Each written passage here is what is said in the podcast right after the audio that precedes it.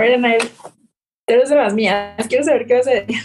Ay, creo que no, aquí, aquí no se vale hacer equipos, ¿eh? No, pero es que Pamela me comprenderá como violinista, es muy predecible, o sea, hay un top 3. sí, de verdad, de verdad.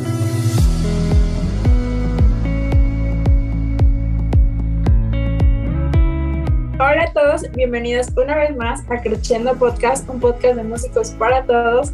Estamos muy felices de ya estar empezando nuestra tercera temporada. Gracias a todas las personas que han escuchado desde el principio o que se hayan unido en la segunda o que este sea su primer episodio. Muchas gracias por estar aquí, gracias por escuchar. Y como, como parte del servicio social de la UDG, y si escucharon el último episodio, sabemos que nuestros locutores Mijail y Carla ya no están con nosotros, pero entraron tres personas que están en la locución a partir de este semestre, junto conmigo, yo soy Pamela, y ellos son Bernardo, Daniel. Hola, ¿cómo estás, Bernardo? ¿Qué tal, Pamela? Muy bien, muchas gracias. Muy contento de, estar aquí en mi primer programa. Y bueno, agradecerle a toda, a toda la audiencia de permitirme compartir con ustedes una nueva temporada de podcast eh, Creciendo, donde, bueno, eh, esperamos ofrecerles información interesante, cápsulas nuevas y pues bueno, aquí un, un diálogo que, que, pueda ser eh, pues reconfortante y, y, que los pueda acompañar hasta las actividades hogareñas. Muchas gracias, Pame, por el recibimiento.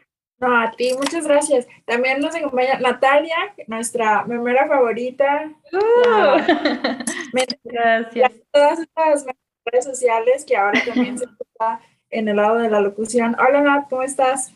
Hola Pam, muchas gracias, muy bien. Este, y pues van a seguir viendo mis memes por ahí, quizás ya no diario, pero sí, porque eh, pues nos gusta reír a todos aquí, ¿no? Entonces es necesario eso. Y, y pues nada, aquí estoy, estoy feliz de estar en la locución y pues de que todas las personas aquí son personas que yo admiro mucho musical y como personas también y pues nada, estoy muy contenta. Ay, qué linda. Y, por último tenemos a Anael. Anael Lali, ¿cómo estás? Muchas gracias por haber hecho tu audición. Hola, muchas gracias. Muy feliz de estar aquí con ustedes y de ser la sucesora de nuestros antiguos locutores. Con mucho cariño aquí vamos a estar echándole ganitas aquí al podcast para continuar el legado. muchas gracias. Sí, entonces como primer episodio de la temporada, al igual que hace un año, vamos a hacer el tag del músico para conocer un poco más a nuestros nuevos locutores. Pero antes de empezar, no olviden seguirnos en nuestras redes sociales. Nos pueden encontrar como Crechendo Podcast UDG en YouTube y en Facebook y como Crechendo Podcast en Twitter, TikTok, Instagram y Spotify. Así que bueno, ¿están listos? Sí. Muy bien. Para ir conociéndolos, eh, ¿Nos podrían decir, nos, podrían decir qué estudian en la Escuela de Música, en el Departamento de Música? Por supuesto. ¿Quieren empezar, chicas? Adelante. Bueno, empiezo yo. yo estoy estudiando piano, en, bueno, ejecutante con eh, mi instrumento es el piano y pues voy en mi séptimo semestre, ya casi termino. Y no sé, ustedes, Anael. Ay, pues yo también soy ejecutante. Yo todavía sí, seguiré en la escuela.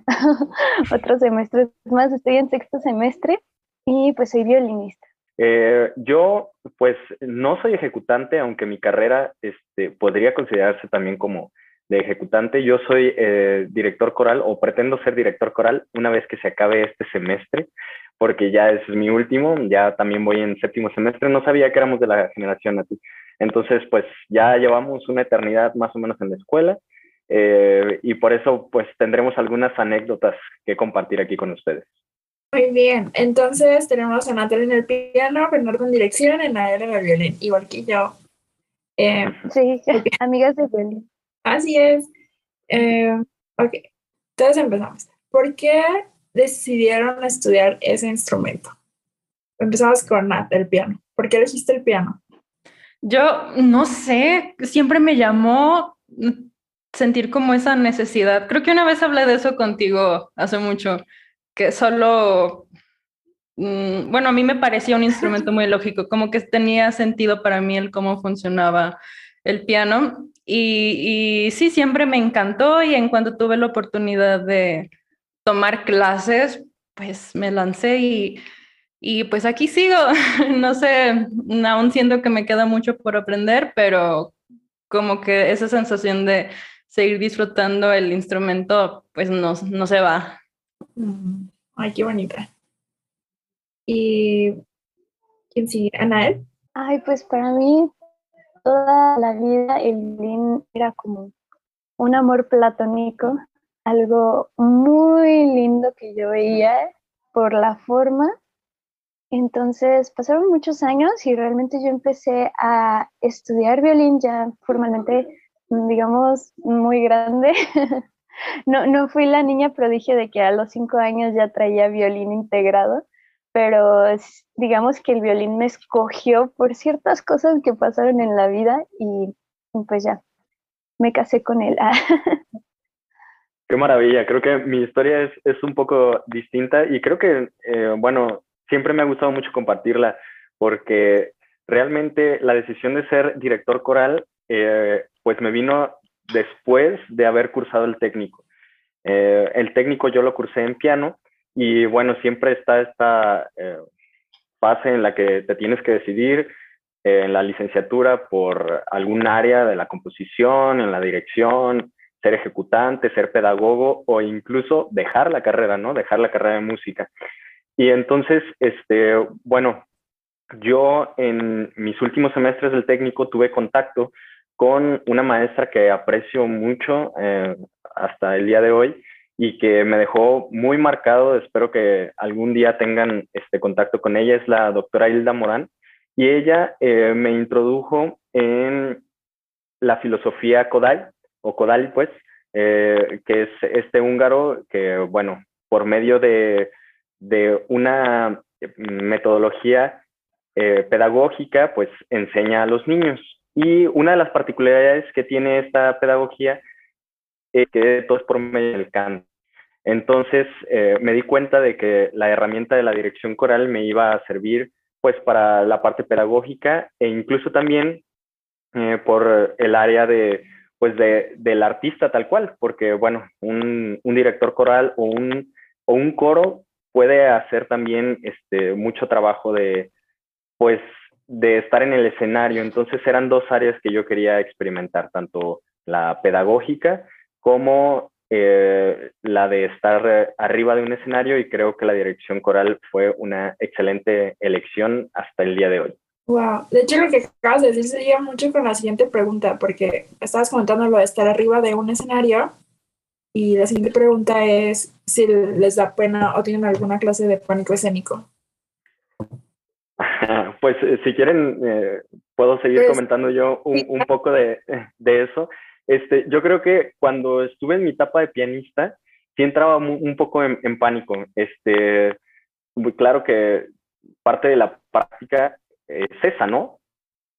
Ponerte eh, y exhibirte pues ante, ante todos y creo que uno va agarrando fortaleza, pero creo que en la dirección coral o incluso como, como cantante coral, como, como integrante de un coro, eh, esos nervios son mucho menores, creo que me siento mucho más íntegro eh, como director, como director coral o incluso les digo como, como cantante, entonces eh, el cantar y el expresar la música a través de mi cuerpo, pues, en este caso, eh, me da mucha confianza. Entonces, creo que sí encontré algo de, alivio y satisfacción al, elegir. No sé, Nati, tú como pianista, digo, a lo mejor ya, ya te estoy echando de cabeza, pero yo creo que, bueno, este, esto de controlar los nervios es, parte del, del trabajo, es parte del oficio. Mucho. De hecho, bueno, yo tuve dos etapas en las que el pánico escénico fue un problema grande en, en, mi carrera porque, pues a fin de cuentas es algo que tenemos que hacer, ¿no? Subirnos o tocar enfrente de la gente. Y al principio no lo fue, como que me gustaba el escenario, pero ya cuando empecé así como a dar recitales, este, de esos, bueno, recitales comunitarios o así, hubo uno en especial donde eh, creo que se me olvidó un compás y seguí y cuando se repetía esa parte se me volvió a olvidar. Entonces el maestro que yo tenía en ese entonces, ay Dios, fue así como, tenía una, una pedagogía nula, ¿no? Entonces fue muy duro conmigo, por no decirlo de maneras eh, más groseras. Y eh, se volvió algo muy traumático para mí estar en un escenario, ya lo sufría y creo que es algo que no deberíamos de sufrir, ¿no? Quizás te pones nervioso, pero ya la sensación de que te vas a morir es real en, en algunos momentos, ¿no? Y bueno, eso ya lo, lo controlé, aprendí que, que te puedes equivocar, pero pues en realidad no pasa nada, ¿no? No te vas a morir de verdad. Y pues Ahorita siento que estoy muy bien en ese, en ese aspecto. ¿Qué ibas a decir? Sí, esa, esa parte de, de, disfrutar de los nervios que de repente algunos maestros decían y yo decía, bueno, es que cómo, cómo rayos disfruto de los nervios. Y por ejemplo, en, en mi paso a la dirección coral, ahora ya lo entiendo, es como esta adrenalina que de todas formas tenemos que asumirla por el oficio, pero que sea en pro de, de la música, ¿no? Y, y en pro de, de, ajá, de la musicalidad y no, no, no al contrario. Y, pues sí, obviamente importantísimo toda la pedagogía o nuestro eh, transcurso pues a la hora de, de, nuestros maestros y elegirlos. Entonces, qué importante lo que platicas. Sí, de hecho. No, dime. Dime, dime. No, no, dime. Ah, bueno, iba a decir que después de eso, pues yo me cambié de maestro por, porque me di cuenta, mmm, quizás demasiado tarde, que eh, no era, no tenía una formación como pedagogo, que es muy importante. Si ya te vas a meter a eso, por lo menos cursos o leer, cuando menos, ¿no? Y, y pues vayan a terapia, amigos, que no nos hagan sentir mal también si, si están empezando a subirse a los escenarios. Disfrútenlo. Y pues ya. Anael, Yo creo que es importante reconocer cuando se trata de nervios y cuando se trata de una ansiedad escénica. Ah, nunca había escuchado ese término de ansiedad escénica. Está interesante. Ay, pues para mí el pánico escénico ha sido todo un proceso porque, eh, bien, igual como dicen mis compañeros, aprendes a disfrutar la adrenalina, pero la realidad es que es, es difícil, es como, como cualquier otro problema, como, no sé, yo sí lo he llegado a, a comparar, como decían, como con la ansiedad y un estrés muy fuerte, porque también tuve esa etapa como Natalia de, de, que sientes que te vas a morir y que estás en la mira de todo mundo y te duele el estómago, te duele la cabeza. A mí se me bajaba la presión así de que, uy, ya casi me desmayo. Pero algo que, que me ha gustado muchísimo es más que nada compartir el escenario con más personas. Yo amo la orquesta, me encanta, yo puedo sumergirme y vivir en una orquesta y tocar toda la vida ahí en una trip. o tocar música de cámara. Me parece muy bonito como hacer equipo para algo más grande que solamente tu repertorio. No sé, para mí eso es lo más lindo. Yo solista, mm, no lo sé, pero sí cada vez es como que he aprendido a divertirme, así de que si no sale perfecto, pues eh, tú diviértete, da lo mejor que puedas y ya está. Al cabo que llevas como 55 exámenes, el 56 no es tan diferente. Y de hecho la siguiente pregunta es si han estado en alguna banda o orquesta, entonces quizás nos puedas platicar un poco más de tu experiencia en orquesta o en cuáles has estado. Ah, yo he estado en varias orquestas, Mm, la primera vez que estuve en una orquesta, les tengo mucho cariño a ese programa. Uh, en aquel entonces se llamaba Orquesta CICE, ahora es el programa Boca, es bandas, orquestas y coros académicos. Es por parte de la Secretaría de Educación. Y esa fue mi primera, primera vez con, con una orquesta. Fue toda una experiencia porque era orquesta juvenil, entonces ahí hice muchísimos amigos creo que es un ambiente dentro de todo muy, muy sano, porque era como nuestro hobby, los ensayos y las salidas de idas, venidas nos llevaban a muchas partes. No diré que todo fue rosa y feliz, pero en general aprendimos mucho, si tienes mucho desarrollo como músico y como que te vas empapando de, de, que todos los demás ya llevan como más tiempo tocando su instrumento, entonces como que te, te ayudan a que tú también te superes. Y también estuve en la orquesta Moncayo en la última edición, me pareció algo increíble porque te daban repertorio y tenías que sacarlo en dos semanas y luego había un concierto y era una orquesta de verano y también era súper divertido, pero pues por una u otra razón ya no se pudo continuar. Y actualmente pues estoy en la orquesta de, de nuestra querida universidad, en la orquesta del Departamento de Música.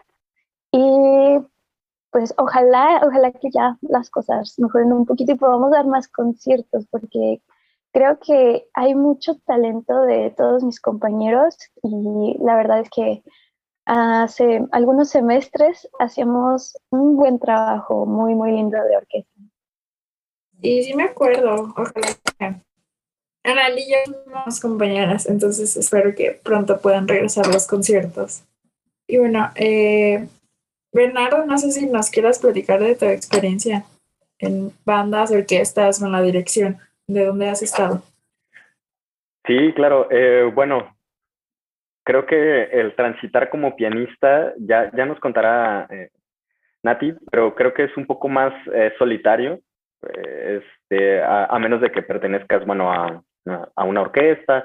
pero mi etapa ya en los ensambles comenzó, yo creo, este, ahí con el maestro Cermeño y el ensamble vocal de la, de la UDG.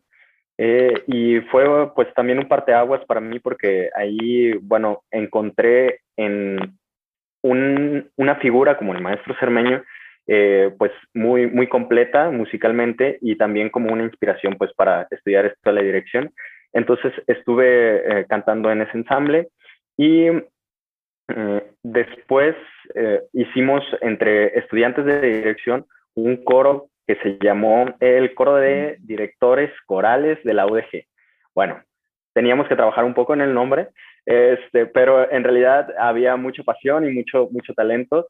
Eh, fue un coro que se formó para que los mismos integrantes eh, dirigieran el ensamble. Entonces, esto dio paso pues a eh, que nos invitaran también a cantar en, en muchos lugares y a tal grado que lo volvimos una materia ya, actualmente es nuestra práctica de repertorio y bueno, ya tenemos a un maestro guía, eh, pero fue un ensamble al que también pertenecí. Actualmente eh, me encargo de dirigir eh, la orquesta de Nufé, que es un, proyecto que, que, trae música de compositores actuales y sobre todo de aquí de Jalisco.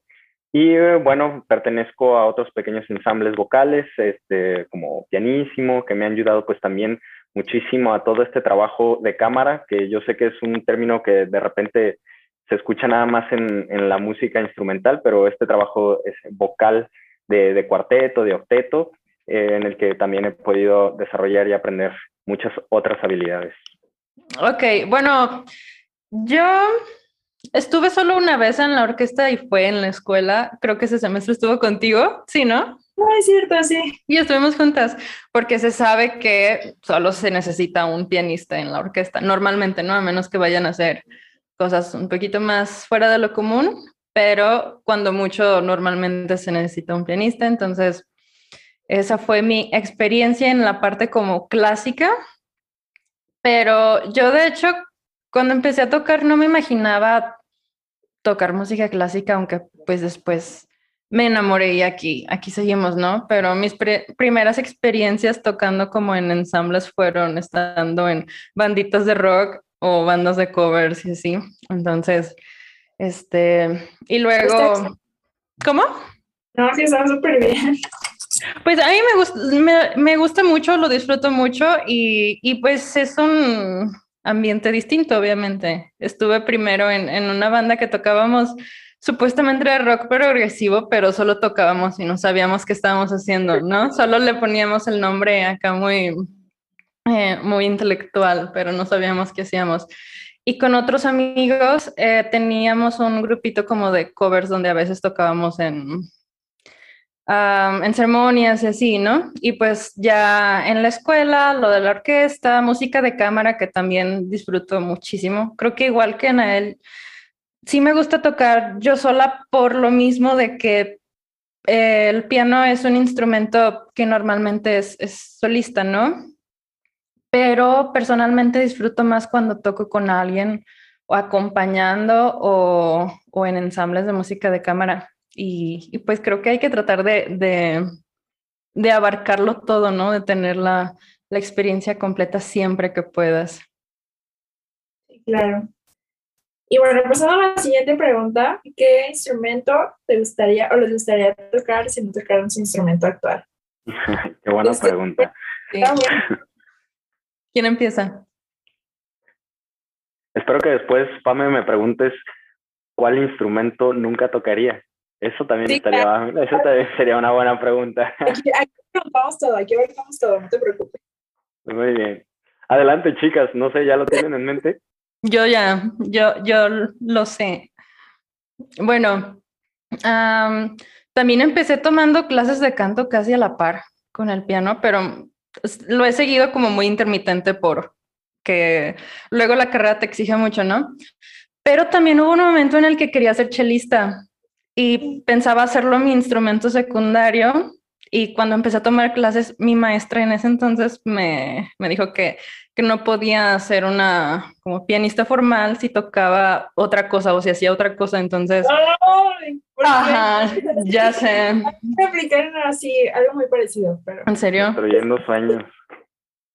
Ay, es que creo que ya después supe que, que, ella había querido hacer lo mismo y su maestro le aplicó la misma, entonces como que tampoco me dejó a mí, pero eh, ya ahorita no, no tengo ganas de aprender cello, pero me encanta, me encanta acompañar chelistas, lo disfruto muchísimo, supongo que por lo mismo y es como, como que ya estoy eh, cumpliendo de una manera no directa ese sueño acompañando a mis amigos chelistas. Y ya, esa es mi respuesta. ¿Y tú, Bernardo?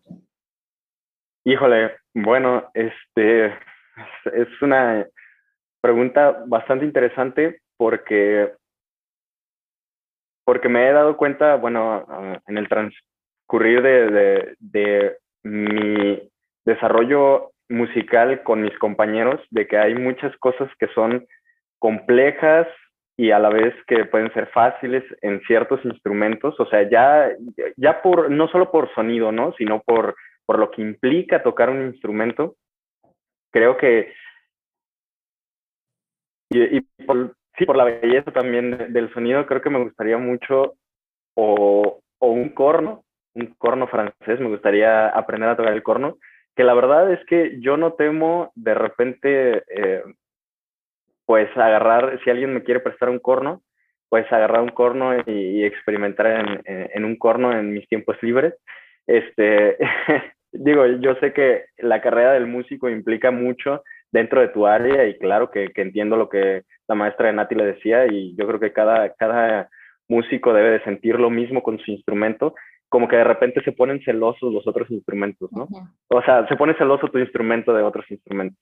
Pero, pero bueno, pues está la idea de, del corno y, y, el fagot. Creo que son instrumentos que, que realmente me parecen muy interesantes, que creo que se puede hacer mucha musicalidad con ellos y que nunca he tocado ninguno de los dos, entonces creo que me gustaría hacerlo. Sí, quien guste prestarme su corno o su fagot, esté a la disposición. Pues quizás más adelante, ¿eh? igual y hay algún maestro aquí escuchando que te ofrece clases. Sí, sí, sí, me encantaría. Sí, y luego son instrumentos caros, o sea, ay, sí, de hobby me voy a comprar un fagot, pues híjole, creo que mejor invierto en mi piano o algo así, ¿no? escuchándote, puede ser. Sí, sí, sí. Bueno, y Ana, ¿qué de ti? Ay, pues a mí siempre, pues, yo les dije, mi amor platónico era el violín. pero de niña también me llamaba mucho la atención la flauta transversal porque, en paréntesis de anécdota, tenía una Kelly de Barbie así pequeña, petit, que traía una flauta. Entonces era como, ay, mira, qué bonita la flauta y se escucha bien bonito. Pero a la fecha, ay, perdónenme flautistas, los amo, los adoro, pero no me encanta. No, no, no, no. Me siento identificada con, no me odien, pero con esa frase de Mozart de, no sé si sí sea de él, pero por ahí yo vi que sí, de que no hay cosa peor que una flauta más que dos flautas. Entonces es como, wow, Mozart. Fíjate que me encanta la flauta, pero yo creo que es porque mi hermana, cuando yo, antes de que yo tocara violín, ella empezó con la flauta, como que no me gustaba escucharla. Y ya en general como que ya se quedó, yo creo que un trauma o algo así como que la flauta es como de, ay, luego, después. sí, sí pasa. Y este, y también me llamaba muchísimo la atención el piano, por lo mismo que decía Natalia, o sea, es muy lógico, tú, llegas y dices, ok, claro, es que simplemente pones teclas, que simplemente, ¿verdad? Porque pues ahí ya tienes fugas y mil cosas súper difíciles. Y cuando estuvimos en, en técnico y al inicio de licenciatura, pues para quien no, no sepa, todos estamos obligados a tomar piano. Entonces, ahí cumplí un sueño aunque sí, como dicen, los instrumentos son celosos en cuanto, más que nada yo siento que el tiempo, porque ahora que ya no, ya terminé todas mis materias de piano, pues lo abandoné por falta de tiempo, justo eso. Por mucho que me encante, a veces no te alcanza el día. Sí, y entonces la siguiente pregunta que es, ¿qué instrumento no te gusta? Entonces, ¿qué contestarías? ¿La flauta o hay otro que tampoco quieras? Yo diría la viola. Ay, no es cierto. No. Wow. Oye, andas con todo, ¿eh? No, no, no, no. La viola, yo he sufrido falta de violas. Yo las valoro mucho porque eh, mm, de mis sueños es tocar cuarteto de cuerdas y no hay violas en la escuela. Entonces es bien difícil. Y hay tanto repertorio bellísimo para cuarteto y no, no se puede, no se puede. Entonces, de hecho, tengo una viola muy cerca de mí en este momento que si me estás escuchando, sabes quién eres, a tocar muy rentable también. o fagot, tuba.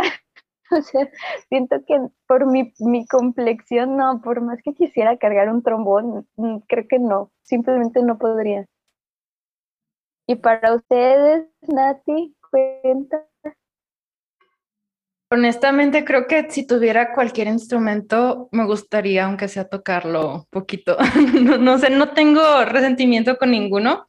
Mm. ¿Cómo? Y qué lindo.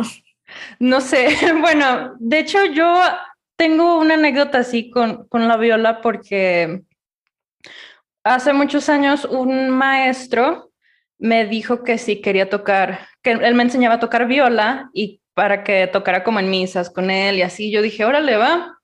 Y la, estuve buscando una viola, pero eh, bueno, yo soy de Guadalajara, yo soy de Ciudad de Guzmán y pues nunca pude encontrar una violencia de Guzmán. Entonces, mi, mi sueño de ser violista también empezó y murió muy rápido, pero realmente todos los instrumentos me gustan. Debe de haber alguno que no me guste, pero en este momento no, no sé cuál, no se me ocurre ninguno.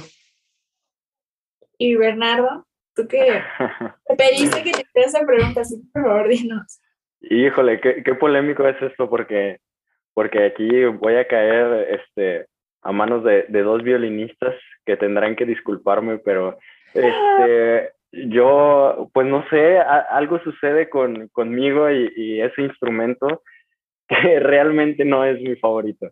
Incluso eh, tuve, tuve la misma sensación, me identifiqué con ustedes cuando hablaron de, de la flauta, pero me he reconciliado más con la flauta que, que con el violín. Y bueno, ah. eh, eh, sobra decir también que, que, el violín como sección es diferente al, al, violín solista, me parece. Entonces, creo que la sección de violines, pues claro que es una parte fundamental en la orquesta y siempre tienen cosas muy bonitas y, pero realmente no prefiero escuchar melodías, las más bonitas melodías las disfruto más cuando están en el oboe, cuando están en la flauta, cuando están en el cello, cuando están en la viola.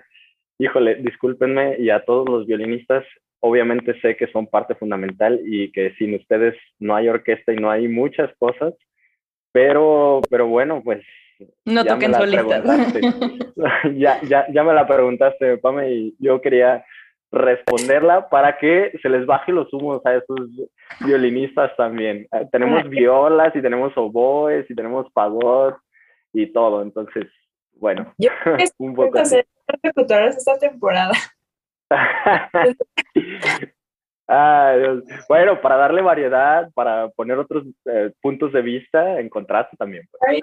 Es muy válido, o sea, no lo comparto, pero a sí, fue tu problema, no, no es cierto. y lo saca de la videollamada, ¿no? no, yo, vengo a abogar por todos aquellos que, que de repente prefieren otro instrumento, pues. Está bien. Hay gusto para todo, hay gusto para todo. bueno, eh, la siguiente, ¿alguna anécdota graciosa que quieran compartir que les haya pasado en su carrera musical? O incluso puede no tiene que ser graciosa forzosamente. Ahora. Yo, yo tengo una. Sí, es una en la que tú, Pamela, estuviste involucrada. ¿Cómo crees? Corría el año 2019. Sí, sí, sí, te, te vas a acordar y vas a decir, eso, ese día fue... Muy bien, ahí comienzo. Había una vez, ah, en 2019, eh, les platico a quien no lo sabe, pero nuestra orquesta estuvo muy implicada en el aniversario de la UDG, de la red virtual, entonces nos llevaron a todos, pues eh, fue muy cansado, fue doloroso físicamente, mucha exigencia, pero hicimos muchísimos ensayos de muchas horas para un evento que se iba a hacer y la orquesta iba a ser como el estelar. ¿Te acuerdas, Pamela? Y ya me acordé. Sí, daba la casualidad de que por esas fechas iba a venir Maxim Bengerov. Entonces, este, curiosamente coincidió en que iba a ser en el mismo teatro en el que estábamos nosotros. Sí, claro, o sea, ese día fue increíble. y un paréntesis cultural, Maxim Bengerov, hagan de cuenta que es el violinista de los más, más increíbles del mundo actualmente. Es como si hubiéramos conocido a Michael Jackson. Entonces, ese día Mm, tuvimos suerte y nuestra querida maestra Ariadna, la directora de la escuela, nos dijo, ¿sabían que aquí está Maxim Bengerov en el teatro ensayando esta hora? Y no, todos estábamos ahí súper felices, emocionados. Sí, ¿te acuerdas, Pame? Tengo fotos, de evidencia. Yo voy a El mejor día de mi vida.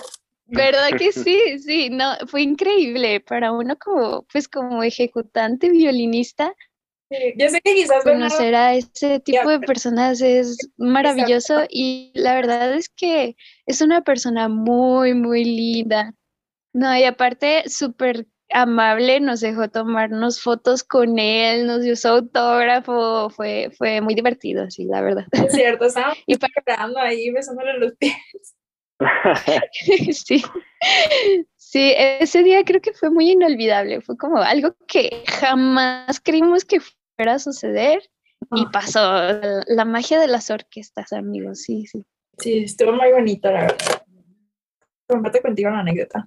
De hecho, tengo fotos y todo, y así de que todos tenemos una cara así como de felicidad absoluta. Y el señor así como, y, el, y Máxima así como bien casual. Sí. Qué gusto en compartir. Ay, si quieres ve tú, ver, no, porque pensando en que... Sí, yo también, eh, yo también estoy pensando, digo, a ver, algo, algo ridículo que haya hecho y bueno, pues quizás sí, no me di cuenta y la gente se ríe y, entonces este, uno, uno se va a su casa pensando que todo salió bien. Eh, yo creo que ahorita que, que platicaban de, de, un, pues sí, de un evento como externo de alguien más, a mí me llamó mucho la atención un día, o bueno, una vez, yo jamás eh, había una orquesta eh, de, pues ya de alto nivel, se detuviera en un concierto. Y sucedió una vez ay, y fíjense que no, no recuerdo, me parece que era Tchaikovsky, um, pero bueno, no, no recuerdo bien, en la Filarmónica dirigida por el maestro Parisotto, eh, cuando iba empezando eh, esta música, eh, de repente desde palco segundo, a alguien se le cae el celular y cae hasta el suelo y azota y pues se escucha eh, un pequeño gemido de, de, una persona al que le sucedió. Y, y bueno, el maestro Parisotto detuvo la orquesta, eh, se asomó a, a, pues, a la gente y le preguntó a, creo que era una señora, que, que si estaba bien y, y, que si todo tranquilo. La señora dijo que estaba bien y, se salió, se retiró un poco. Y bueno, yo ya no supe más de la persona que había tirado el celular eh, porque fue enfrente de mí, me tocó verlo así como iba cayendo el celular.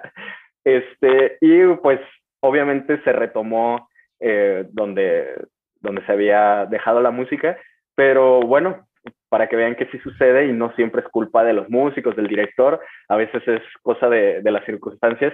Y me dejó marcado el, el poder resolver y el decir, bueno, aquí no pasó nada, continuemos. Así ¿Sabes? Fue. Yo estuve ahí, fue en un Mahler Ah, fue Mahler, ah, muy bien. Sí, fue muy chistoso. Ah, Pero varios sí. podrán confirmarlo entonces. Muy bien. Sí, Dice confirmó. Que... Sí, sí, sí. muy bien. Entonces, es, es, una, anécdota, una anécdota que a lo mejor algunos recordará y que a algunos les podrá traer también otras tantas, ¿no? De momentos donde se detiene la orquesta, porque parece que uno empieza a tocar y es como maquinita y nunca se detiene, ¿verdad? pero pues resulta no. que sí somos personas y sí somos humanos y sí hay oportunidad de detenerse, pues. Sí. A mí me pasó mmm, una vez que toqué en, eh, creo que era, ay, no me acuerdo, bueno, toqué en un evento con otros dos chicos, mmm, una cantante, un guitarrista ah, y un bajista. Entonces, estábamos tocando, no me acuerdo qué canción, y era la primera vez que yo tocaba como con sonido. O sea, yo, yo no estoy acostumbrada como a usar amplis y así, ¿no? Entonces, no escuchaba nada de lo que estaba tocando. Ya habíamos eh, estudiado mucho, practicado mucho, entonces al principio todo estuvo bien, pero llegó el momento en el que yo me perdí y dije, ay, voy a detenerme a escuchar un poco, solo para saber en qué parte van, ¿no? Entonces yo me detuve exactamente en la parte donde yo tenía un solo. Entonces solo hubo así como unos segundos de silencio donde todos me estaban viendo. Y yo estaba así como muy seria pensando, ah, sí, ahorita, ahorita vuelvo a agarrarlos, ¿no? Pero no había nada de silencio, entonces ya como que luego, luego volví a empezar, pero ya cuando todos me estaban volteando a ver, ¿no? Porque fue, fue muy obvio y ya otros amigos que estaban ahí viendo en el público fueron conmigo y me dijeron, ay, te maltripiaste o qué pasó, pero ya fue, fue eso, pero mm, creo que en mi, en mi cabeza fueron, no sé, como un minuto completo, pero seguramente fue muy poco. Sí, de que a veces piensas que te equivocas y piensas a veces todo como en cámara lenta, pero realmente por sí. es diferente. Sí, sí, sí, justo. Ok, eh, ¿alguna pieza que te gustaría llegar a tocar algún día? Uy, sí. Ah, perdón. Sí, claro. Este, y espero que, que se me haga pronto. Bueno, pues ¿Una nada más? No. Te Ay, puedo, te puedo, te puedo comentar eh, quizá dos por lo menos. Este, obviamente pensando como, quizá como, como cantante, pero también como director, director coral, me gustaría montar eh, la misa eh, de el Requiem alemán de Brahms. Eh, creo que es una misa pues, no sé, cosa es muy hermosa, muy bonita. Brahms es un gran compositor y, pues tanto cantarla, porque no me ha tocado y espero que, pronto suceda, eh, como dirigirla, pues sería magnífico. Y también eh, una misa de Arvo Per, que es uno de mis compositores favoritos, que, que aún vive y que es un compositor eh, pues contemporáneo. Eh, y espero que, que, pronto alguien tenga ganas de, de, montarla y pues que me inviten a cantar. Yo estoy dispuesto con que me paguen con esa oportunidad de cantar, yo estoy ahí disponible para cantar. Vamos a manifestarlo para que... Arbo parte muy bello. Sí, me encanta. Y difícil, muy difícil también. Sí. ¿Qué? ¿Nat? ¿Yo? Ay, bueno, mm, me gustaría algo de solista.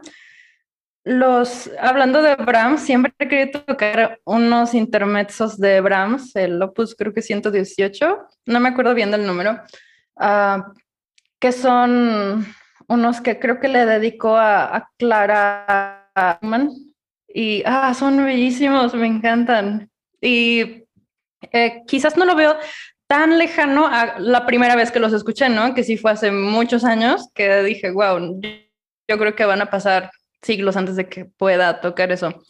Y otra cosa que sí veo todavía muy lejana es este, el concierto para piano de Grieg, que es precioso también.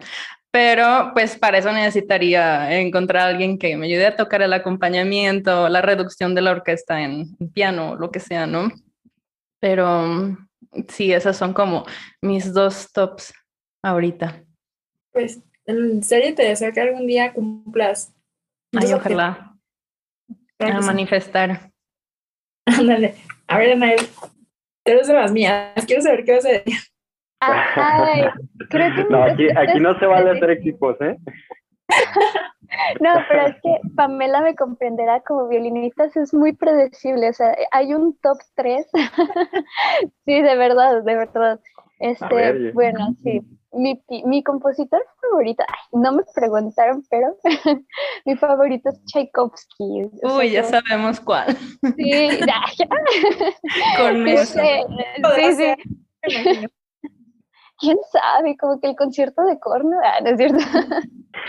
Sí, es que, no sé, Tchaikovsky, mi infancia y Barbie tienen un... Sí. vida.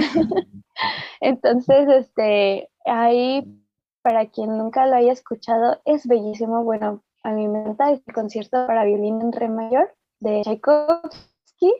Eh, difíciles que existen, pero tal como dice Natalia, es como, ah, ya, falta menos. Y pues mi maestro me hizo un, un mapa del camino a recorrer antes del concierto y no está tan lejano, pero pues sí, yo digo también manifestar, pero estudiar mucho y con mucha organización para lograrlo y que se pueda hacer. Sí, sí ojalá sí, un lo vamos a tocar, vamos a ver. Y bueno. Muchas gracias. Ya los invité. y la siguiente pregunta. ¿Prefieres tocar en solitario o en grupo? Creo que todos ya contestamos eso. sí, creo que queda muy claro que en grupo. En grupo. Sí, en grupo también. Por dos. Eh, está eh, intrínseco en mi, en mi profesión, tal cual, ¿no? Claro. De hecho. Y. Ok, eso está bueno. ¿A qué te gustaría dedicarte dentro del mundo musical? ¿Quién comienza? a ser locutor de un gran podcast de difusión musical de la UDG. Por supuesto que sí. Compartir el conocimiento por, a nuevas generaciones. sí, por medio de, de, estas plataformas, por supuesto que sí. No, de repente, la, verdad es que este, ya, ya hablando en serio, este, hay, mm, yo creo que uno de los, de los maestros que más me ha marcado en, en la universidad es el maestro Escoto, Escoto Robledo, eh, Eduardo, Eduardo Escoto. Eh, y pues nada, eh, me parece un, una persona pues muy formal y que creo que tanto conocimiento lo hace disfrutar de muchas cosas que a veces nosotros como músicos de repente no notamos o pasamos por alto. Y entonces creo que en parte el haber estado con él y el, ver la dedicación que le da a, su profesión, que es la de la investigación, pues mm, sí me hace un poquito el cuestionarme de, que también me gustaría pues un poquito esto de, la investigación y de la difusión de, todo este trabajo investigativo. Eh, y en estas plataformas también, ¿no? Pero bueno, eh, obviamente no puedo dejar de lado pues este gusto que, que le da a un músico por hacer música.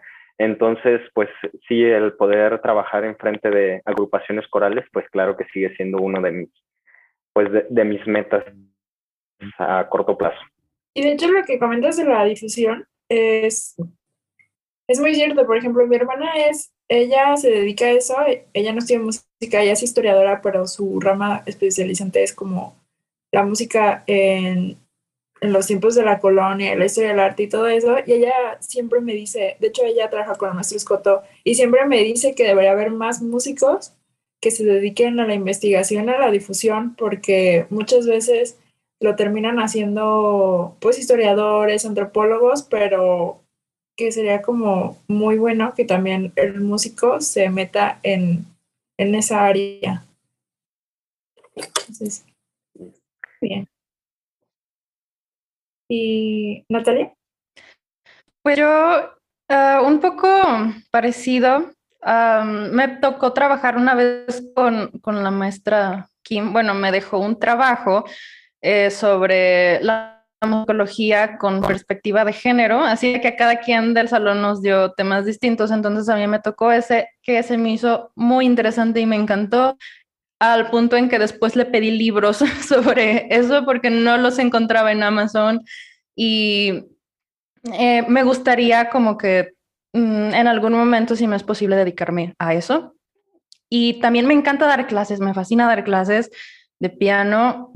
de repente he dado clases eh, de armonía o de otras cosas, pero me encanta dar clases de mi instrumento. Y creo que como músicos también no deberíamos de ponernos limitantes. O sea, me encanta tocar y cuando puedo lo hago y lo voy a seguir haciendo en el género que sea, ¿no?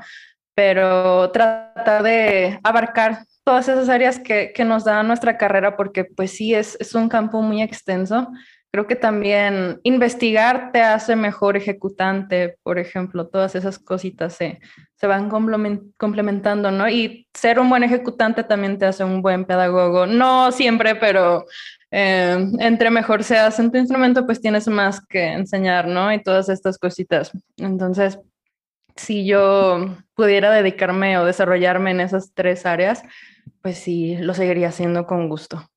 ¿Y tú, Anal? Ay, pues para mí también es un sueño platónico porque en nuestro país es complicado, pero a mí me encantaría, ya les dije, la, orquesta para mí es todo. Entonces, bien podría pasarme toda la vida ahí tocando mil cosas.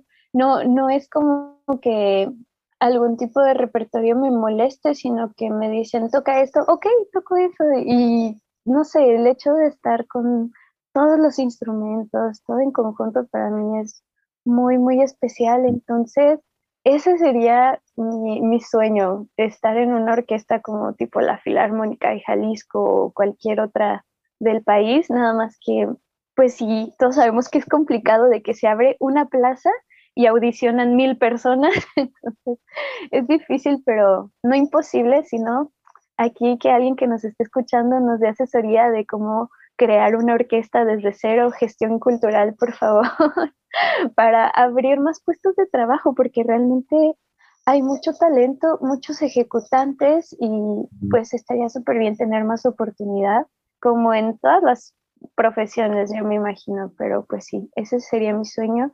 Y también me encanta dar clases, me divierto muchísimo y creo que que dentro de todo hemos aprendido, mis alumnos y yo, a manejar un instrumento tan difícil que es el violín, pero de verdad que necesitas mucho, mucho amor y dedicación y paciencia sobre todo. Entonces, inculcar eso, yo siento que les ayuda también para la vida, para tener como más paciencia y, un, un caminito de disciplina en todo lo que vayas a hacer, o sea, no solamente en la música, sino que te sirve para otras cosas. Entonces, no sé, creo que también eso lo seguiré haciendo para siempre, yo creo.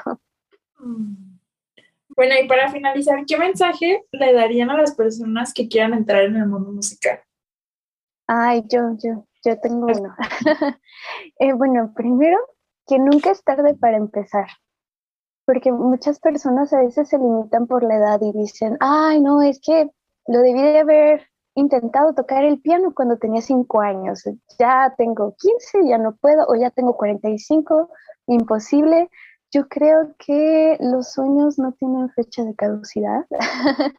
Entonces, que intenten todo lo que quieran, tanto ir por primera vez a escuchar un ballet con orquesta en vivo, o ir a escuchar la filarmónica, o comprarte el violín que siempre quisiste y nunca pudiste, empezar a tomar clases. Mm, creo que no hay límites y que se den la oportunidad y también invitación para que vayan a los conciertos de la Filarmónica, a todos los que nos estén escuchando. Muy bien. ¿Tuna? Wow, pues que toquen lo que quieran, que toquen mucho, que no se encasillen en una sola cosa que no se encierren en un cubículo de estudios si es que están en una carrera que conozcan cosas, vayan a museos, que vivan, porque si no, no hay nada que decirle a la gente. Digo, en el caso de, bueno, creo que en general, si quieres ser compositor o incluso pedagogo, tienes que saber relacionarte con la gente. Eh, y siendo ejecutante o director, necesitas vivir para poder decir algo y también relacionarte con gente. Entonces, yo por experiencia sí digo, vive, o sea, estudia todos los días, pero también no dejes de lado tu, tu vida y tu salud mental. Qué fuerte, así es. Sí, creo que mi comentario también viene un poco unido a, al de mis compañeras. Creo que lo que yo recomendaría sería el evitar ser eh, puritano quizá en cuanto a la música. Eh, realmente esto de que nos digan, híjole, eh, ¿cuál es tu música favorita? Y entonces puedas decir, no, pues toda me gusta, pues que en realidad así sea, ¿no? Que en realidad le encuentres la función a cada, a cada aspecto musical, pues que, que sepas que la música sirve en diferentes ocasiones para diferentes cosas y que de todas las músicas que hay en el mundo eh, puedas sacarle algo y sobre todo pues no categorizar y no poner una sobre otra. En realidad algo que también eh, me, llama de lo que dice eh, mi compañera Nael y que tiene que ver con lo que les estoy comentando es que por ejemplo en la parte pedagógica uno siempre este, debe de empezar por lo que ya conoce, que muchas veces es esta música tradicional o esta música popular, y entonces desmeritar todo ello y pues no quererlo tocar o de repente nada más encasillarse en cierta música, incluso eh, criticar cierta música siempre nos limita. Entonces, pues sí, yo invitaría a que al contrario de eso, se expandan y que abran la oreja lo más que se pueda y que puedan recibir eh, la música lo más que se pueda, siempre pensando en que eh, muchas veces muchos artistas negaron música que después resultó ser la música del futuro. Entonces, pues bueno, eh, los invitaría a eso, a, no juzgar de, primera y abrir siempre el oído a, toda la música que, venga, pues. así es. Sí, pues muchas gracias Bernardo, muchas gracias Anael, muchas gracias Natalia, bienvenidos a Crescendo. Eh, espero que disfruten mucho de estar aquí. Gracias a las personas por escuchar este episodio. No se olviden de seguirnos en nuestras redes sociales. Nos pueden encontrar como Creciendo Podcast UDG en Facebook y en YouTube y como Creciendo Podcast en Twitter, en TikTok, en Instagram y en Spotify. Gracias y nos vemos la próxima semana. Adiós. Adiós.